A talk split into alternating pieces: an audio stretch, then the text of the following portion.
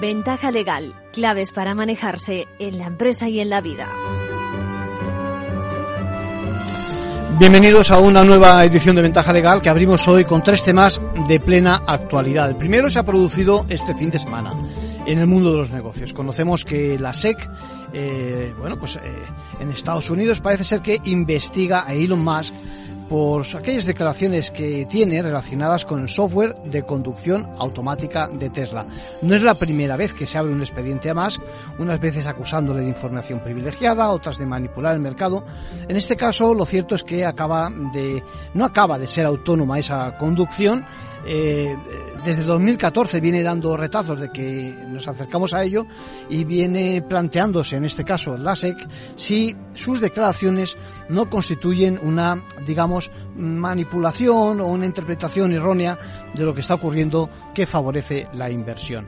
El segundo tema que tenemos es la irrupción de la inteligencia artificial en el mundo jurídico, hasta tal punto que se ha desarrollado una aplicación que amenazaba con defender a un encausado en juicio.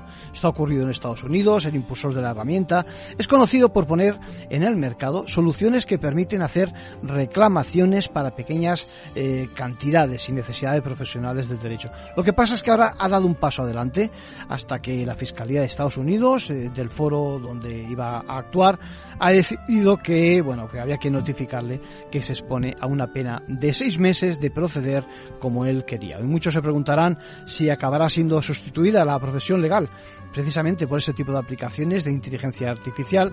Eh, ya saben que es un tema recurrentemente estamos tratando últimamente en, en, Capital Radio, en Ventaja Legal, y donde sin duda apostamos porque la profesión, claro, saque provecho de tantas herramientas que hay en el mercado, pero una cosa distinta parece ser es que pueda sustituir eh, a los letrados en los procesos. ¿no? Bueno, el tercer tema es de mayor complejidad. Es un tema de plena actividad en la línea de flotación del modelo de justicia que tenemos en España. Me refiero a la huelga que cumple prácticamente ya una semana de los letrados de la Administración de Justicia y que tienen en jaque servicios mínimos aparte, tantos procedimientos, tantas vistas, juicios a lo largo de nuestra geografía. Hoy no vamos a contar con la presencia de ningún robot que eh, apunte precisamente la noticia que hemos dicho. Tampoco viene el señor Musk precisamente a ilustrarnos con su defensa, pero sí que contaremos en la segunda parte de nuestro espacio con varios letrados de la Administración de Justicia que van a ayudarnos a comprender esa lucha que han afrontado, que están afrontando y que trae consecuencias negativas para todos y que nadie me consta que quiere. Ellos los primeros. Por otra parte, saben que somos partidarios de acercar el lenguaje jurídico a, los ciudadanos y hoy nos pregunta una seguidora del programa en qué consiste eso de monitorio. En realidad dice que le han amenazado con plantear un juicio monitorio. Monitorio no, monitorio. Eh, contestaremos eh, conforme veamos que vamos de tiempo también a una pregunta sobre un renting de un equipo, de un equipo de producción. Eh, también alguien, un ciudadano, se plantea si él en unas circunstancias excepcionales sobre la marcha podría detener a un tercero que estuviera presuntamente cometiendo un robot, un, perdón, un robot, un, un robo y, y, bueno, y tenemos más, una condena precisamente que hemos conocido el viernes pasado a un ciudadano, creo que han sido cuatro años, precisamente por hacerse con la eh, contraseña de un router para poder espiar de esa forma a su pareja y hacerle fotografías, imágenes, etcétera, etcétera. Bien, esto es lo que vamos a ver hoy. En cualquier caso, empezamos como siempre con las novedades que nos trae la abogacía.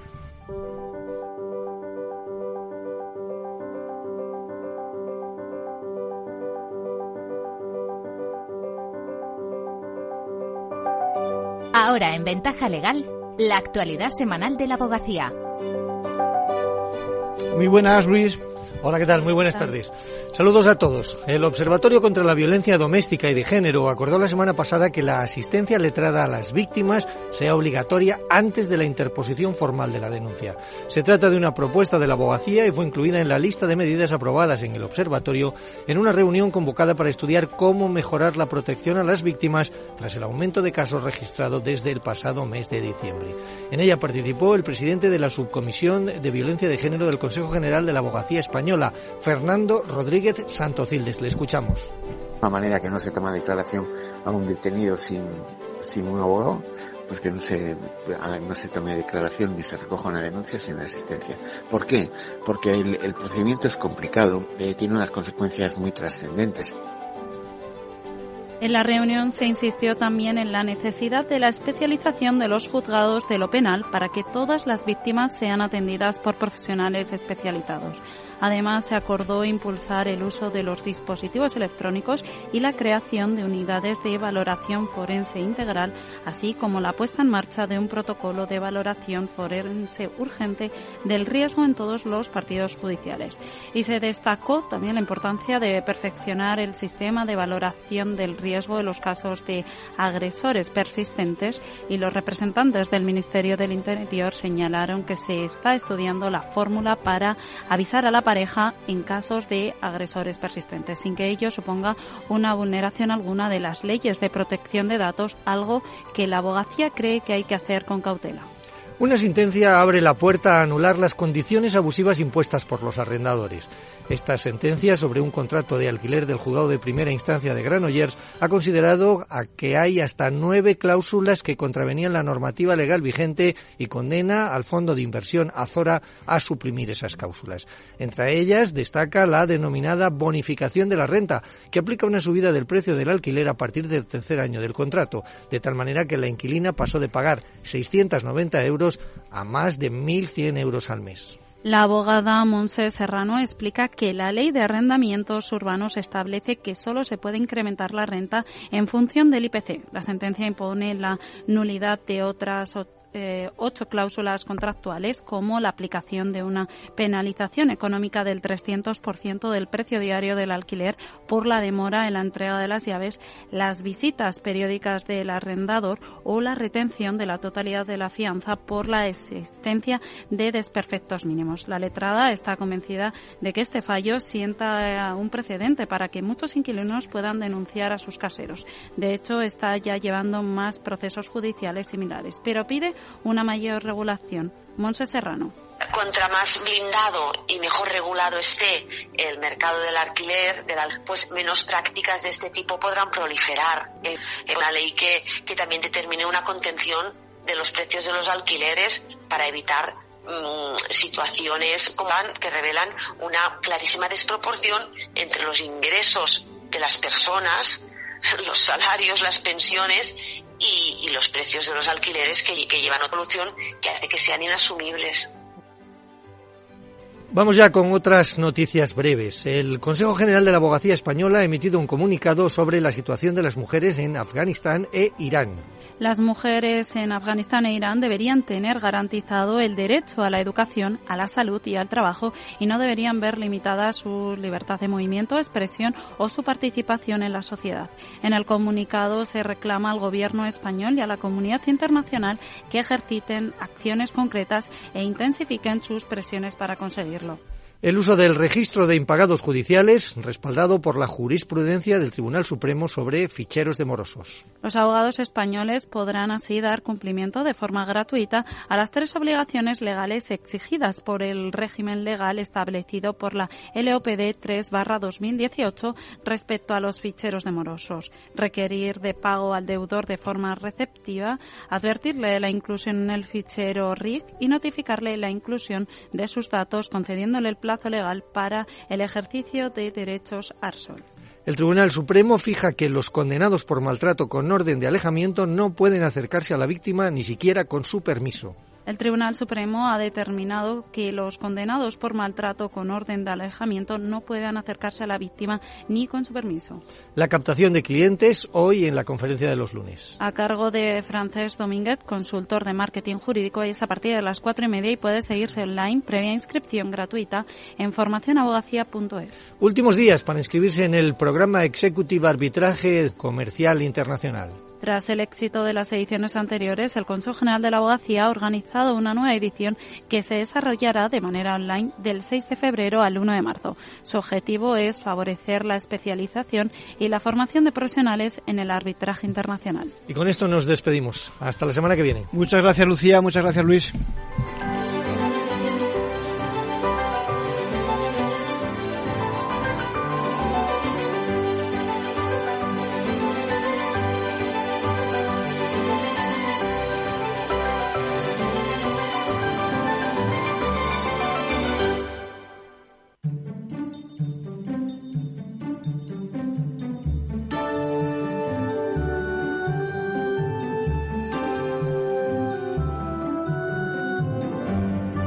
Bueno, y una de las preguntas que nos hacen es, eh, pues eso, sobre el renting. Recordemos que los contratos los redacta una de las partes, en algunas ocasiones eh, lo tiene que aprobar las dos, evidentemente. Cuando además se trata de una empresa financiera, pues genera muchas muchas dudas, ¿no? En la empresa. Hoy nos pregunta un constructor de Alcalá de Henares por varias cláusulas de un contrato de renting, ¿no? De maquinaria que le ofrecen, ¿no? Él sería el arrendatario. Bueno, pues eh, Recordemos que el renting es un arrendamiento de bienes eh, por un tiempo preciso. Recordemos que se utiliza precisamente para equipos y la ventaja que caracteriza al renting es que el propietario se obliga a conservar dicho equipo y eso incluye generalmente el mantenimiento y personal cualificado o de servicio oficial para esa máquina, ¿no? De manera que en la tasa que hay que pagar se incluye precisamente precisamente ese gasto. Repito que encaja en los casos en los que, eh, como hablamos, estamos hablando de equipos complejos con un mantenimiento delicado o por lo menos eh, muy profesional. No sirve para cualquier mecánico ese, ese equipo. Bueno, la pregunta que nos hace es si es razonable, legal e incluso habitual, leo textualmente, que la máquina objeto del contrato solo pueda ser utilizada en un lugar concreto, por ejemplo en una obra concreta, en una plantación muy precisa.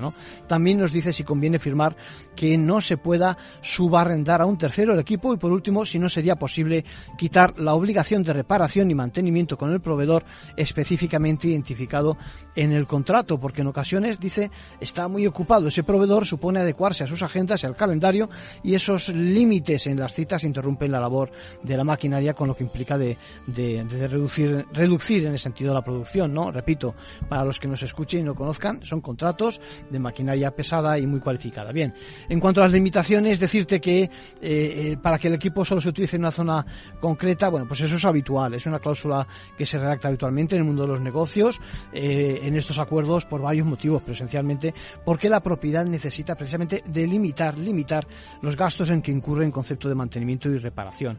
En cuanto al subarriendo a un tercero, también es normal esa cláusula porque de nuevo la propiedad evalúa antes de hacer su oferta quién va a ser ese usuario del equipo y en general necesita tener cierto control del mismo de manera que si se abre la puerta a que cualquiera pueda utilizarla, pues podría suponer una utilización, por ejemplo, incorrecta o sin cualificación suficiente, sin los permisos, sin las eh, licencias oportunas, ¿no? Fíjense que son contratos donde el arrendatario se compromete también a que ese personal cualificado, eh, en el sentido de, estar certificado, de tener la licencia, etcétera, etcétera, sea el que lo opere, ¿no? Y por último, el imponer en el contrato un servicio oficial de reparación eh, o el de la propiedad es algo lógico y además de alguna forma define este tipo de contratos. Una vez más, decir que la propiedad necesita hacer un seguimiento del equipo, controlar los gastos porque corren de su cuenta. Por último, solo recordar que hablamos de renting y no de leasing y matizar fundamentalmente que el uno y el otro se diferencian en, que este, este renting,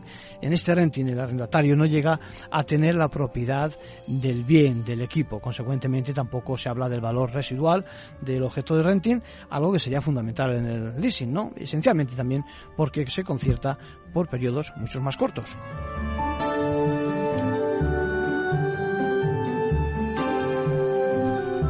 Tenemos también una pregunta mm, que nos hace un estudiante. ¿eh?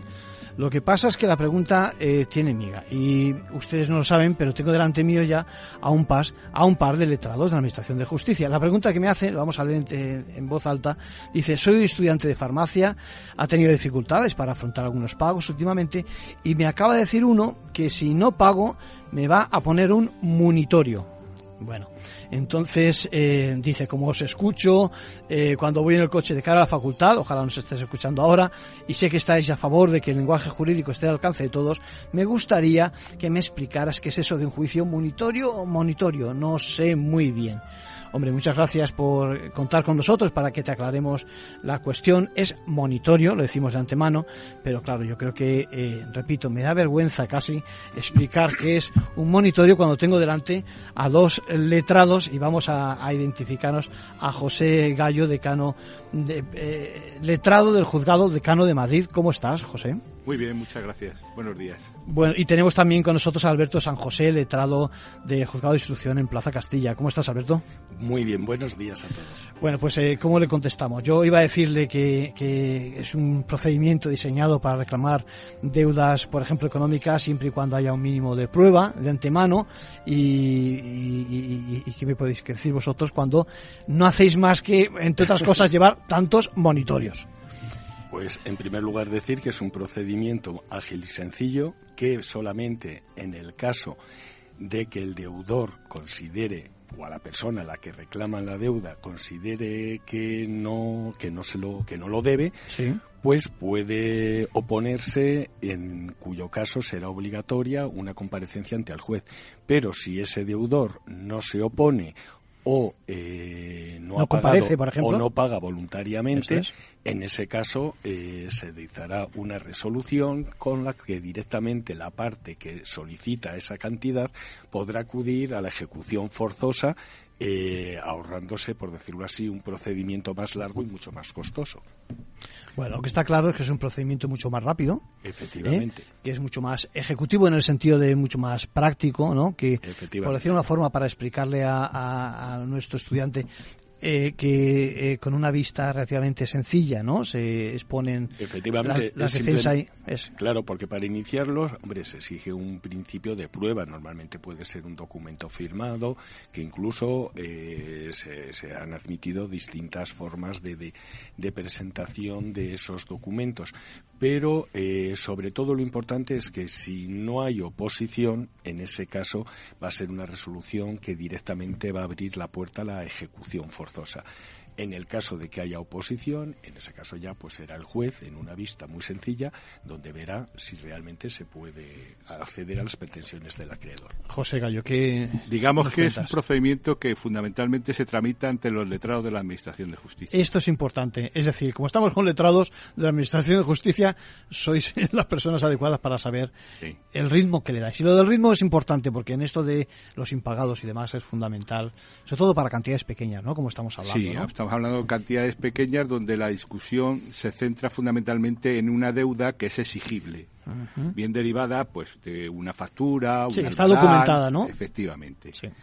Y normalmente no exige eh, la intervención del juez.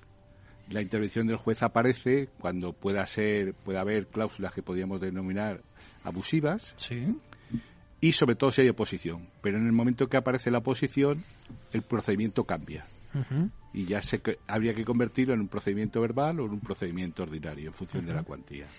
Eso significa que la gestión, digamos, de, déjame que lo diga así, de todo el papel, de toda eh, la, la, la, reclamación planteada y, en efecto, la resolución la lleváis vosotros, ¿correcto? Sí, efectivamente. Y luego la ejecución también, es decir, cuando ya se dice, imagino, que imaginemos que alguien pedía, no sé, 600 euros por la cantidad, por el tema que fuera, ¿no?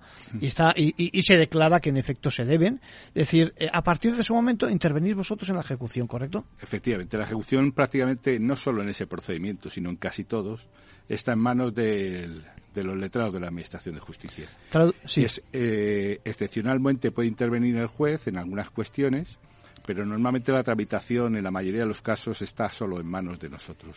Traducimos lo que es ejecución, que se cobren de verdad. La, la ejecución cantidad? implica convertir en realidad la deuda que ha sido reconocida jurídicamente. Que es tan importante como el otro. Es, son, es, es una cobrar. cosa primero de la antes que la otra, pero evidentemente es tan importante. Llevar a cabo todos los actos necesarios para que esa cantidad sea cobrada por el. Hablamos por de embargos, por ejemplo, y todo ese tipo de, de cuestiones. Bien. Yo creo que hemos contestado más que de sobra y de primera mano y si tienes alguna duda pues nos lo sigues diciendo. En cualquier caso acuérdate, monitorio y no monitorio y en todo caso piénsalo bien, a ver si te interesa o no saldar esa cuenta o incluso si en efecto no tienes eh, documentada o no te has comprometido a algo, pues bueno, pues eh, acudir a esa vista en el caso de que te convoquen. Bueno, pues esto es lo que tenemos que decir sobre el juicio o sobre el procedimiento en este caso eh, monitorio. ¿Alguna cosa más? Sí, te, quiero decirte que aproximadamente en los procedimientos monitorios, en el procedimiento civil, suponen en la actualidad entre el 30 y el 40% de los asuntos que entran en un juzgado de civil. Bueno, bueno, esto es un dato muy importante porque demuestra eh, la cantidad de procedimientos de este tipo que hay, también la litigiosidad que hay en España, ¿no? Es decir, efectivamente, una eh, litigiosidad bastante alta. Bastante alta, ¿no? Comparado con otros eh, países, yo creo que somos poco amigos de acudir a la mediación, ¿no? Incluso al arbitraje para este tipo de cosas, ¿no? Sí. Sí. Básicamente porque el ciudadano normal no conoce, no llega a alcanzar o conocer exactamente qué valor, qué le aporta ese, ese tipo de actuación la mediación. ¿En qué plazo se podrá resolver más o menos? Me imagino que es muy difícil, dependerá de dónde caiga, ¿no? Pero ¿en qué plazos podemos...? Un monitorio tiene una tramitación rápida. Lo normal es que pueda estar ¿Meses? ¿Es cuestión de... meses quizás? No, puede estar terminado mucho antes. Ah, incluso eh, antes. Puede estar terminado en plazo de mes y medio, dos meses. El problema no está en el trámite en sí del monitorio, sino en la cantidad de asuntos que se plantean que conlleva que no puedas asumir la carga tan importante de procedimientos que llegan.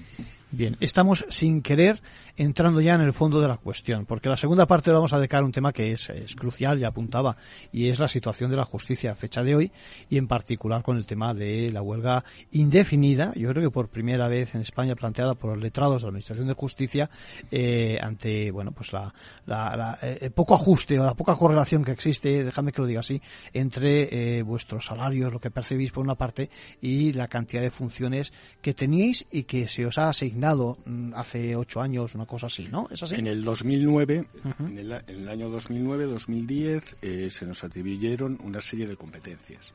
Bueno, fenomenal. Déjame, lo dejamos aquí, vamos con unos minutos dedicados a la publicidad y volvemos ahora de lleno con este tema.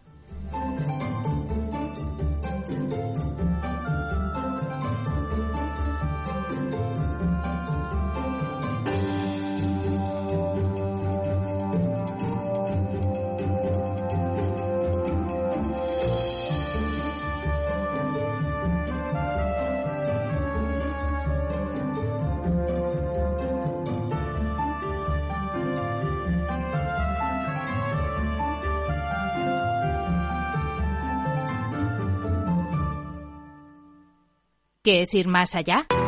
Con Arval podrás llegar donde te propongas de la forma más sostenible y darle a tu empresa todas las soluciones de movilidad que necesite, asesorando con las mejores opciones de movilidad para las distintas necesidades de tu flota, con vehículos electrificados, bicicletas, coche compartido. Arval, la transición energética arranca aquí. Más información en arval.es. Salón. Gotera. Todo seco. Es muy simple asegurarse con el Betia. Simple, claro, el Betia. Capital Radio, Madrid, 103.2. Disfruta de la mejor cocina gallega en Montes de Galicia. Todo un clásico moderno en el barrio de Salamanca. Disfruta de la variada dieta atlántica, de las mejores carnes y pescados tratados con respeto y transparencia y regados con una de las mejores bodegas de la zona. En grupo, en familia o en pareja, Montes de Galicia te ofrece el espacio perfecto en cada ocasión. ¿Sabes cuál es el mejor dial para escuchar Capital Radio? Tu móvil. Ya tienes disponibles las versiones de iOS y Android de Capital Radio. Y si quieres escucharlas en tu coche, lo tienes muy fácil. Empareja el Bluetooth de tu coche con tu móvil o tableta, entra en la app de Capital Radio y ya lo tienes. Escucha Capital Radio en digital. Y si te preguntan qué escuchas, no lo dudes. Capital Radio.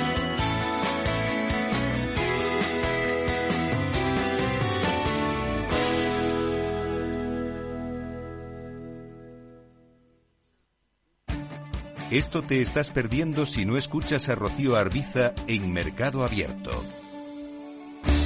Rubén García Páez, director general en Iberia y Latam de Columbia Threadneedle yo creo que la tecnología es de todos los sectores quizás el sector por excelencia más estratégico, ¿no? que está presente, lo hemos visto en la evolución de otros sectores. Con lo cual, eh, creemos que es en cualquier planificación financiera de largo plazo, insisto, de largo plazo, la tecnología tiene que estar muy presente. ¿no? Eh, ¿Qué ha ocurrido? Que en los últimos años la tecnología, sobre todo las grandes compañías, las fans, las cuatro o cinco grandes, han acaparado, digamos, el crecimiento, pero la tecnología va más allá. Mercado Abierto con Rocío Arbiza.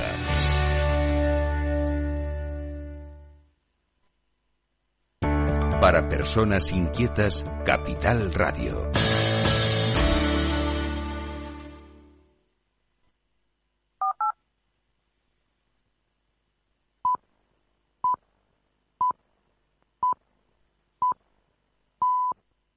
Ventaja legal con Arcadio García Montoro.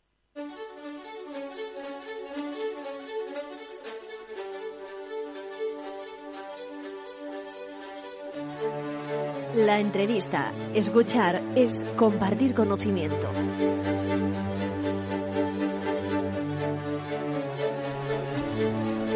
Se lo adelantábamos hoy, protagonista la huelga indefinida de los letrados de la Administración de Justicia. Les recuerdo, están con nosotros eh, José Gallo, letrado del Juzgado de Cano de Madrid, Alberto San José, también letrado de la Administración de Justicia del Juzgado de Instrucción de Plaza Castilla. Y al teléfono tenemos a una letrada de la Administración de Justicia que hoy está en servicios mínimos. Empecemos con los letrados que tenemos en el estudio. Eh, hablábamos hace un momentito, por, digamos por enlazarlo con la última de las conversaciones, de los procedimientos monitorios, pero y hablamos de que son un 30%. ¿eh? Pero ¿de qué dimensiones estamos hablando, José? Pues en Madrid podemos estar hablando de aproximadamente unas 70.000 demandas por procedimiento monitorio. Lo que viene a suponer, partiendo de los ciento y pico juzgados que estamos, pues están, cada juzgado debe ver al año unas 700 a 800 demandas. Bueno, ¿y todo eso está paralizado a fecha de hoy? Efectivamente, no son procedimientos urgentes. No son procedimientos urgentes. Ni son procedimientos de los que puedan ser encardinables en lo que ha fijado el Ministerio como servicios mínimos. Alberto San José, me gustaría que me, nos explicaras a todos los oyentes eh, el origen y el motivo por el que se convoca esta, esta huelga indefinida. El origen viene determinado por el incumplimiento del Ministerio de Justicia a hacer efectiva su palabra cuando en abril se comprometió con nuestro cuerpo a no solamente solucionar las cuestiones retributivas, a la adecuación salarial en la medida de que tras la transferencia de competencias de los jueces hacia nuestro cuerpo en los años 2009 y 2010, no se ha visto eh, retribuido económicamente. En su día, en el 2010, y ante la crisis económica que padecía nuestro país, entendimos que no era el momento adecuado para eh, interesarlo, pero evidentemente desde el 2010 hasta ahora, pues ha llovido mucho. Son 13 años, está claro. Ha llovido mucho. Y evidentemente había que, había que solucionar esta cuestión.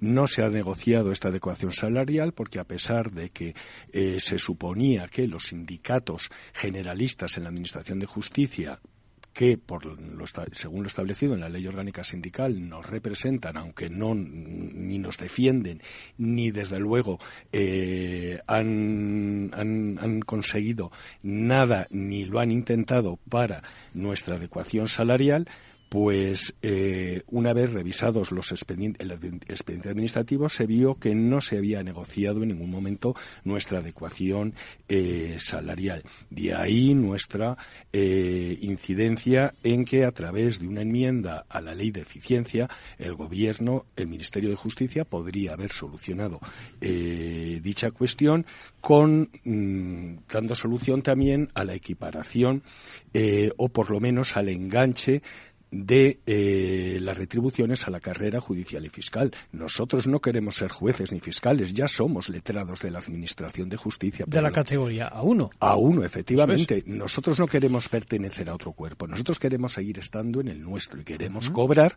lo que nos corresponde. Si evidentemente nos han transferido una serie de competencias que eh, realizaban otra serie de titulares, otra serie de carreras en el Ministerio de Justicia y en el Consejo General del Poder Judicial, es lógico que si esas competencias ahora las estamos ejerciendo nosotros, se nos retribuya de conformidad a, ello. Y la manera de solucionarlo era a través de una enmienda precisamente a la Ley de Eficiencia Organizativa con lo cual se establecía una disposición que vinculaba las retribuciones de los letrados de la Administración de Justicia a la carrera, a la carrera judicial. Pero no solamente por esto, hay una serie, muchísimas cuestiones que no han sido solucionadas. No hay un decreto de sustituciones, porque eh, se nos está obligando a sustituir en otros juzgados, eh, eh, hacer el doble de trabajo cobrando la mitad de los complementos. Está claro que parece, vamos, de cajón, más funciones, más retribución y sobre todo como están desaturados los juzgados, es decir, que los datos que me estáis dando, evidentemente, son bárbaros. Tenemos al teléfono, decía, a una letrada de la Administración de Justicia que hoy está en servicios mínimos. ¿Cómo estás? Muy bien, ¿qué tal todos? Pues nos, Bueno, gusta- pues, eh, no- nos gustaría que nos aportaras tu visión encima eh, al pie del cañón, como, como corresponde. ¿eh? ¿Qué le vamos a hacer? No, hombre, hay que hacerlo. Los servicios mínimos, como bien han dicho mis compañeros, Sí. son parte muy importante de la huelga porque hay Sin que duda. hacerlos bien Sí. y hay que siempre respetar los derechos Eso de te iba a los decir. Y además los estás respetando, hay que, hay que decirlo bien fuerte. Sí, Eso sí. es lo más importante para un servidor de, los ciudadanos, como somos todos los, los que prestamos servicios para la administración. Mm. La cuestión es que eh, estos, estos derechos que nosotros sí respetamos, que nosotros no hemos exigido porque considerábamos que la situación era muy dura, como bien han dicho mis compañeros antes, Sí.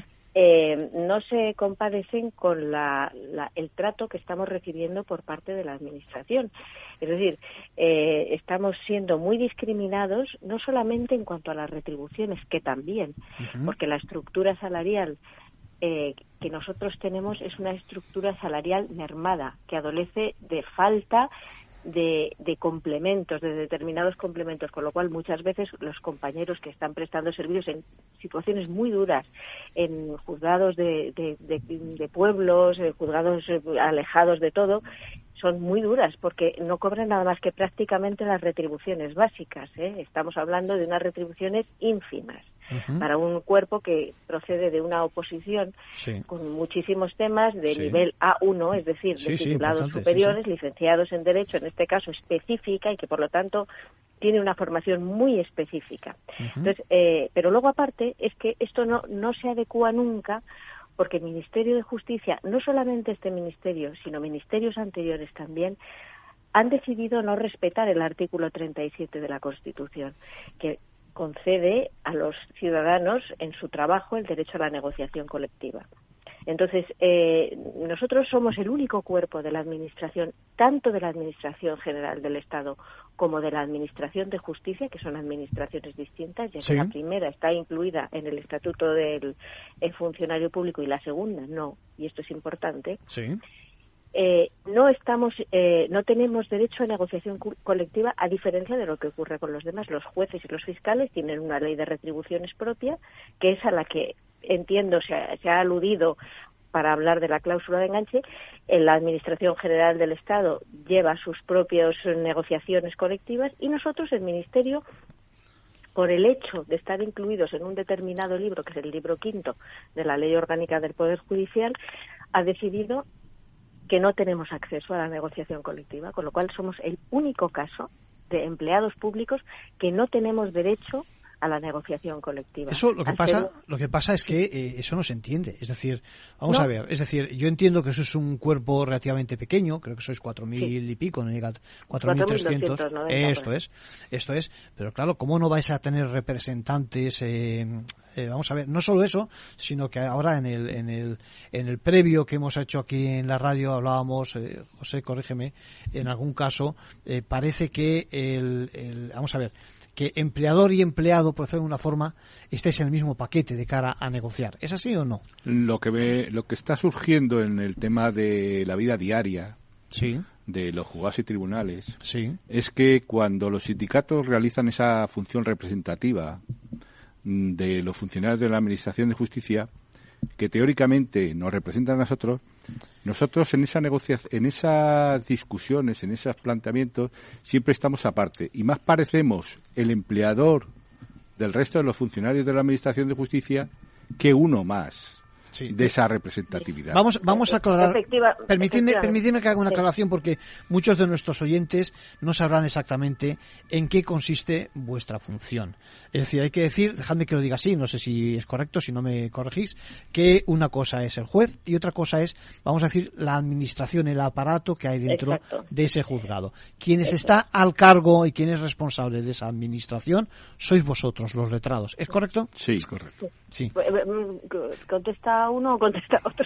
Como queráis, venga, está abierto. ¿A, quién, a quién se le pregunta? Pues, eh, a ver, Alberto, por ejemplo. Mi- eh, vamos a ver, las funciones principales que desarrollamos en, nuestro- en los juzgados y tribunales, en- por un lado ejercemos la fe pública judicial, Sí. somos los notarios dentro del juzgado Sí, sí. y damos fe de todo lo que acontece y que para dotar de seguridad jurídica las actuaciones eh, procesales. También somos los directores técnico-procesales de la oficina judicial, es decir, somos quienes damos las instrucciones a los funcionarios que trabajan en los juzgados y tribunales para la tramitación de los distintos expedientes eh, judiciales. Tenemos otras funciones, como es, como por ejemplo, somos los depositarios, la cuenta de depósitos y consignaciones del juzgado está exclusivamente a nuestro cargo. Son muchas responsabilidades. Es Efectivamente. que es lo que hay que hacer público, es decir, que realmente estáis, vamos, con, con- con una, una cantidad de funciones que sí. Lo que ocurre que son funciones que evidentemente quien no ha puesto los pies nunca en un juzgado, pues desconoce, porque evidentemente son funciones que desarrollamos, por decirlo así, dentro del juzgado. No tiene tanta trascendencia fuera, aunque Ya. sí que lógicamente firmamos todas y autorizamos todas las comunicaciones del juzgado hacia afuera. Pero Bueno, yo eh, quería decir una cosa Sí, sí, también dinos, que es dinos. importante y es que también somos lo- los directores de la oficina judicial y somos el enlace de los jueces con el órgano de gobierno de los jueces. Es decir, cuando un juez no pone sentencias, por ejemplo, somos nosotros los que tenemos que mandar al Consejo General del Poder Judicial a través de las estadísticas ese dato. Cuando un funcionario viene nuevo de la calle, los que encargados de enseñarle a trabajar en los procedimientos judiciales también somos nosotros siempre. Los que estamos siempre pendientes de que ah, esté cubierta la plantilla, de que los medios eh, los medios informáticos funcionen, etcétera, etcétera, también somos nosotros porque la responsabilidad nuestra es un cajón desastre. Abarca todo lo que no es poner sentencias y hacer pruebas, básicamente. Y todo lo demás recae sobre la figura del letrado de la Administración de Justicia. Entonces, esta responsabilidad es lo que lo que yo entiendo que debe retribuirse también. Alberto, a ver. Por la interrupción. Amén, Sí, sí, sí. amén de responsabilidades como por ejemplo somos también quienes tenemos la responsabilidad de la gestión de los ficheros jurisdiccionales y de la ley de y, y somos los responsables de la, del cumplimiento de la ley de protección de datos Algo en boga, eh, complejo, cada vez eh, más exigente, ¿no? Os toca a vosotros. Efectivamente. también. Sí, sí, sí, sí. Eh, José. No, hay que tener en cuenta que no hay nada que salga de un juzgado hacia las personas que intervienen en él que no lleve necesariamente una firma de un letrado. El que se hace responsable ante las personas externas al órgano judicial de las comunicaciones, de las resoluciones y del conocimiento somos nosotros. Nosotros, en la medida que firmamos, una resolución puede salir y puede ser notificada. Mientras eso no se haga, eso no se puede hacer. Carece de validez legal. Somos la garantía, por alguna decir, de que eso que se notifica corresponde con la realidad de lo que está ocurriendo. Esa fe en la pública de que hablabais, correcto. En el procedimiento. Por otro lado, la información que nosotros comunicamos a través de las estadísticas judiciales son las que permiten, eh, en cada caso, poder a la Administración de Justicia reaccionar ante los sucesos o acontecimientos que van incidiendo en esa Administración de Justicia. Si hay saturaciones y cambia, yo qué sé, lo que fuera. Por ejemplo, la aparición de las famosas las cláusulas suelos. Por ejemplo. La aparición de las cláusulas suelo Supuso, y que supuso la creación de juzgados específicos Claro. derivaban de una información que nosotros fuimos facilitando con un aumento exponencial de reclamaciones en ese tipo de procedimientos.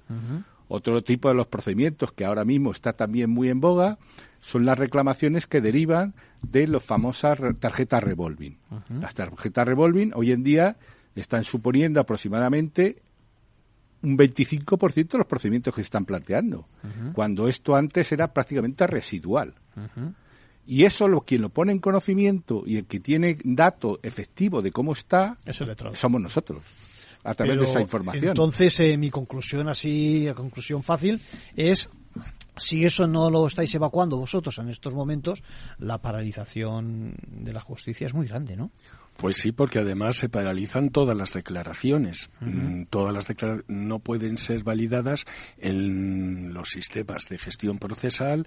Eh, muchas declaraciones son grabadas, pero no al no poder firmarse en la huelga actual dichos vídeos mm, de grabación de dichas declaraciones, evidentemente hay que volver a repetirlo o hay que suspender las declaraciones. O sea, se están llegando a, un, a unos índices de suspensión de casi 30.000 vistas. O sea, y llevamos solo una semana. ¿Cuánto más vamos a poder llevar. Yo sé que sois conscientes de, del problema, sois conscientes del perjuicio, sé claramente que no lo queréis, entre otras cosas porque tarde o temprano vais a tener que volver a esa faena. Y, y pero, no, me pregunto si eh, funcionan o no funcionan, y me imagino que no hasta ahora, los intentos de mediación y demás con, con el Ministerio. Pero si es que es tan sencillo como que el Ministerio simplemente quiera sentarse a negociar, es que a estas alturas ni siquiera el Ministerio ha llamado al comité de huelga. no lo ha convocado. El problema que tenemos es que el Ministerio sigue negándonos la capacidad para negociar. Si no nos reconoce, digamos, eh, como tales. No, nos reconoce como negociadores válidos. Mm. Entonces, el hecho de que seamos un cuerpo de, de 4.200, casi 300 miembros, versus todos los demás, que son muchísimo más numerosos de la Administración, sí. Eh, nos hace ser eh, menos representativos a la hora de, negociar. Entonces no nos consideran con facultades suficientes y por lo tanto no quieren hablar con nosotros, no nos llaman para las mesas de negociación, no nos tienen en cuenta en ningún momento. Es como si en una empresa negociasen eh, los, todos los sueldos, por ejemplo, las, las mm, empleadas de la limpieza y también negociasen la de los directivos o viceversa que los directivos negociasen las de... O sea, es que es absurdo. Sí, sí, porque las funciones absolutamente distintas, absolutamente... Y sobre todo, em, e, entendemos que si otros cuerpos de la Administración tienen mesas propias para negociar estas mismas estas mismas retribuciones, nosotros también debemos tenerlas. Por lo menos deben escucharnos. es que ni siquiera nos escuchan. Lo, lo curioso de todo esto es que al final cuando el Ministerio quiere tener información de algo o las administraciones quieren tener información de algo, no acuden a, a, acuden a los letrados de la Administración de Justicia a saber qué es lo que está pasando. Por ejemplo, tuvimos una época cuando se hizo la famosa eh, reconversión de la, del procedimiento de instrucción con la limitación de los plazos de seis meses para la instrucción, ah, sí, sí. donde la información que tenía que tener controlada el Ministerio Fiscal no era capaz de darla y los que tuvimos que dar información de qué procedimientos estaban en esa fuimos todos los letrados de la Administración de Justicia. Y fuimos los que dimos qué, qué procedimientos estaban dentro de ese plazo, cuáles estaban excedidos y cuáles en su caso había determinado el juez la prórroga del periodo de instrucción. Y esa, esa labor la hacemos nosotros. Somos los que encontramos el procedimiento. Sabemos cómo están las cosas. Evidentemente, no lo hacemos uno a uno, tenemos el ayuda, la ayuda de nuestro, de nuestro personal. las instrucciones para buscar lo que tienen que buscar y lo que tenemos los responsables nosotros. Vosotros, Efectiva, y, la veracidad de esa información deriva de nosotros. Claro esa facultad de documentación y de fe pública que tenemos. Dicho de otra forma, con fechas de hoy, del todo con precisión no podemos saber el seguimiento en cuanto a procesos y demás de, de la huelga, porque hasta que vosotros no os incorporéis, me imagino que no vais a poder dar esos datos con precisión, ¿correcto? Efectivamente. Sí, sí, sí. Con, fecha de hoy, el Ministerio está hablando del veintitantos por ciento de, eficacia de la huelga. Eh, vosotros estáis hablando por encima del 70%. Eh, eh, ¿Cómo se ve esto en un servicio mínimo? Es decir, ¿están paralizados o no los juzgados donde nos encontramos? A ver, el servicio mínimo eh, depende de la jurisdicción. Entonces hay jurisdicciones en las que los servicios mínimos, pues evidentemente son mucho más mm, abultados que en otras. Pues por ejemplo, en un servicio eh, los derechos fundamentales siempre se respetan, pero claro, eh, no es lo mismo derechos fundamentales en la, en la Yo siempre lo he mantenido que todo es distinto según qué jurisdicción. Entonces, en instrucción servicios mínimos hay muchísimos más, por ejemplo, que en contencioso administrativo. O que en social. Siempre derechos fundamentales, siempre menores, etcétera, etcétera. Vamos a traducir, si me permites, es decir, que vamos a decirlo así, que los juzgados de lo penal para las causas criminales, causas con preso, etcétera, etcétera, claro, eso no hay forma de pararlo, eso eso tiene que seguir. Eso, ¿eh? eso, eso, eso, es así, o sea, eso es una cuestión de servicio público. Sin embargo, otra cosa será, pues yo que sé, una demanda civil que esté, pues una reclamación de cantidad, como antes decíamos, ¿correcto? Exacto. Sí, exacto. Entonces, eh, dependiendo de la jurisdicción en la que se estén prestando los servicios mínimos, pues se trabajará más o se trabajará menos. El, perjuicio para los profesionales de la justicia es el mismo, porque el, abogado no va a recibir notificaciones, el abogado no va a recibir eh, cantidades mm, derivadas del pleito, los plazos los plazos evidentemente no le van a contar porque no le vamos a notificar tampoco.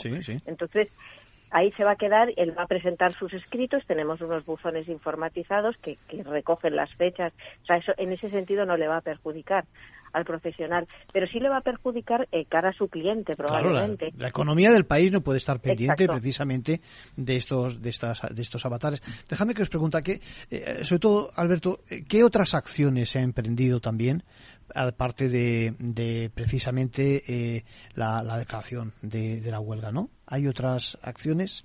Eh, bueno, sí, evidentemente eh, eh, nosotros tratamos de evitar de todas las formas posibles el tener que llegar a convocar una huelga indefinida, no solamente a través de las asociaciones de letrados de Administración de Justicia, intentar hablar con los responsables públicos, incluso desde el propio Consejo del Secretariado se interesó una reunión urgente del propio Consejo a los efectos de poder aclarar o de poder solucionar estas cuestiones y la callada por respuesta.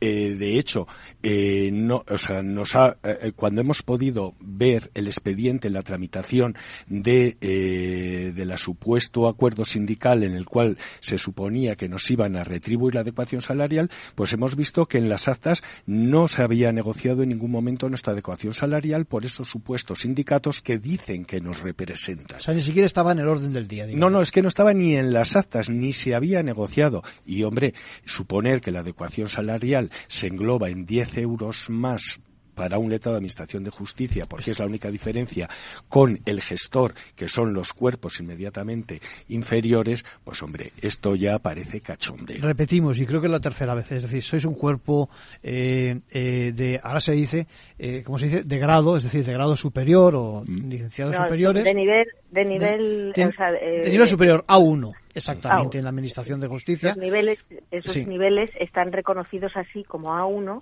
A1 es titulado superior, A2 es, titulado medio, titulado... ¿eh? Entonces, el A1 que es, eh, incluye jueces, fiscales, forenses, dentro de la Administración de Justicia y dentro del resto de las administraciones, pues los técnicos técnicos de, licenciados en Derecho o, en otras licenciaturas, pero sobre todo los más famosos, los más conocidos, son los inspectores de Hacienda, abogados del Estado, letrados de las comunidades autónomas, letrados de la Seguridad Social, todos los cuerpos letrados. ¿Y ese? Y a ese nivel, si me permites, es decir, estamos hablando de aumentos, mientras la risa floja, perdonad, de 10 euros. Es decir, es que no, es que no, vamos, no sé claro, dónde, es que nos en qué mundo vivimos. Nuestra adecuación retributiva la negocia el cuerpo, el, el nivel más alto, el, el, A2, que ni siquiera tienen nuestro nivel de formación. Nuestro, Nosotros, la oposición, nos exigen el título. Sí, sí, claro. a ellos les exigen su titulación. Que el título y los 300 temas, perdona, que uno sabe de lo que estamos hablando. Bueno, de hecho, de hecho, hoy... La convocatoria importante es Hoy el Colegio Nacional de Letrados de Administración de Justicia ha presentado una demanda contra la decisión del Ministerio de Justicia de convocar unas oposiciones sin examen para los gestores. Mire usted, eh, lo que tiene que hacer el Ministerio de Justicia es convocar la oferta pública de empleo eh, y sacar las plazas eh, para los opositores. Mm, pero bueno, lógicamente a lo mejor puede que le interese más tener eh, eh, a personal que pueda controlar a través de los sindicatos, pues se supone más representativos. Pero que evidentemente ha sido también impugnada dicha convocatoria. Hoy mismo se ha presentado la demanda en los tribunales, porque evidentemente ante cualquier posible ilegalidad que pueda plantear el Ministerio de Justicia, evidentemente el Colegio Nacional de Letrados vamos a impugnarlo y a exigir nuestros derechos en los tribunales si no nos dan más opción para ello. A mí me da la sensación, y son palabras mías, de que esto es un ninguneo de eh, vuestra categoría profesional y de vuestro, de vuestro cuerpo, ¿no? Es decir, eh, bueno, y en este panorama, yo ayer estuve en Plaza de Castilla, que yo estaba desolado en el sentido de que se notaba claramente la paralización. Lo decíamos fuera de los micrófonos, hay dos tipos de ciudadanos. Yo diría tres, pero bueno, unos los que no van al juzgado y por lo tanto no se enteran de que esto está pasando, por eso también mi interés en que se conozca la realidad del mundo de la justicia. Eh, otros que van y estamos, pues eso, eh, a, mitad, salvo para las cuestiones que son improrrogables, y otros terceros que me acabo de inventar y es los que no han ido eh, ni están ahora, pero que van a acabar sin duda alguna, porque tarde o temprano yo creo que al final tenemos algún trámite ante la justicia, aunque solo sea un procedimiento por, yo qué sé, en la declaración de herederos o no sé, lo que fuera. ¿no? Sí, sí, o un divorcio. O un divorcio, por ejemplo, o, un accidente de tráfico, un pequeño golpe, lo que fuera, al final siempre pasamos por la necesidad de justicia, ¿no? Eh, ¿Qué perspectivas tenemos a, corto plazo, diría yo? Eh, José, ¿qué te parece? Vamos a ver, nosotros somos funcionarios de carrera, funcionarios del Estado con un alto sentido de la responsabilidad. Eso no quita para que también tengamos derivados de esa responsabilidad una petición lógica de un reconocimiento a la labor que se realiza y al pago correspondiente. Y sobre todo teniendo en cuenta nuestra peculiaridad, ese derecho a negociarla. Otra cosa es la administración. La administración se mueve en estos casos por intereses a veces extraños, donde considera que un colectivo pequeño como es el nuestro no tiene incidencia en su labor y sobre todo en sus pretensiones electorales, en este caso, y que lógicamente no le va a suponer un daño específico. O piensa que porque ser pequeños, nuestra capacidad de aguante es pequeña. Bueno, puede que tenga razón, pero si no la tiene, ¿quién va a pagar esto? Alberto, estamos cerrando, nos queda apenas un minuto. Cuéntame cómo ves la situación a fecha de hoy. Pues a fecha de hoy la situación complicada con el enrocamiento del Ministerio de Justicia que ni siquiera eh, ha convocado al comité de huelga, ni siquiera eh, quiere hablar de la situación. Yo no sé lo que le dirían a cualquier empresario, eh, miembros de esa formación política, cualquier empresario que teniendo una huelga indefinida convocada, ni siquiera convoque a su comité de huelga. Muy rápidamente, nuestra letrada eh, que está precisamente al pie del cañón. ¿Qué nos cuentas? Muy rápidamente. Pues aquí estoy mirando también los escritos que van entrando a la vez que hablamos. Eh, para ver si hay algo urgente, porque claro, los servicios mínimos quiere decir que yo solo atiendo lo urgente, pero lo atiendo de varios de varios juzgados o de varias de varios órganos judiciales. Entonces, eh, pues lo mismo, eh, para mí, una vez reconocido el derecho a negociación colectiva, estaría todo hecho, porque nosotros no queremos ser más que nadie, simplemente queremos ser iguales que los iguales y por lo tanto queremos negociar nuestras condiciones de forma individual con los más parecidos a nosotros, que son los que corresponden a la misma titulación. Lo dejamos aquí, que con los mejores deseos para que no se produzca esa discriminación, para que tengáis acceso a la negociación colectiva y para que sigáis dando la fe pública y haciendo funcionar el aparato de la justicia como nos merecemos los españoles. Muchas gracias por vuestra colaboración y seguimos en contacto a ver cómo evoluciona la Muchas gracias. Muchas gracias. Hasta luego.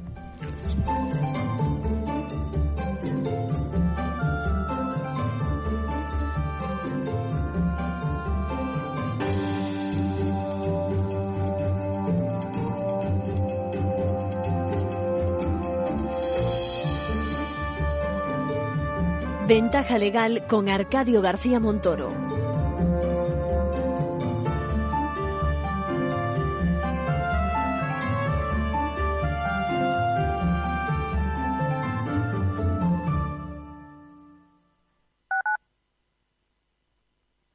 Madrid, 103.2 FM, Capital Radio.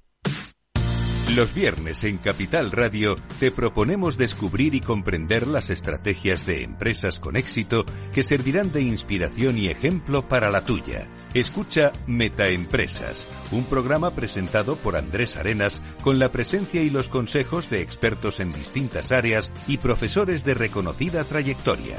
Todos los viernes a las siete y media de la tarde, Metaempresas, Capital Radio.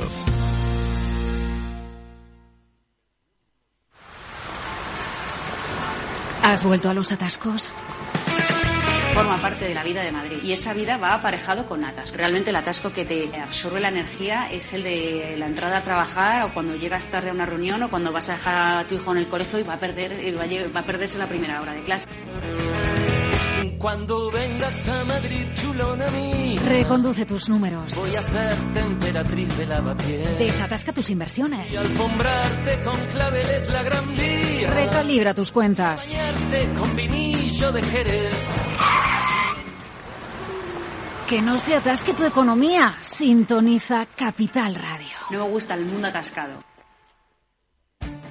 Esto te estás perdiendo si no escuchas a Rocío Arbiza en Mercado Abierto. Eduardo Martínez, cofundador de la FinTech Tokio.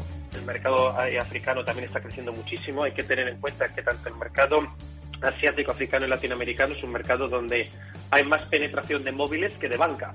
Por lo cual, eh, propuestas digitales que puedas tener en el móvil son muy eficientes para ese tipo de mercados. Mercado Abierto con Rocío Arbiza.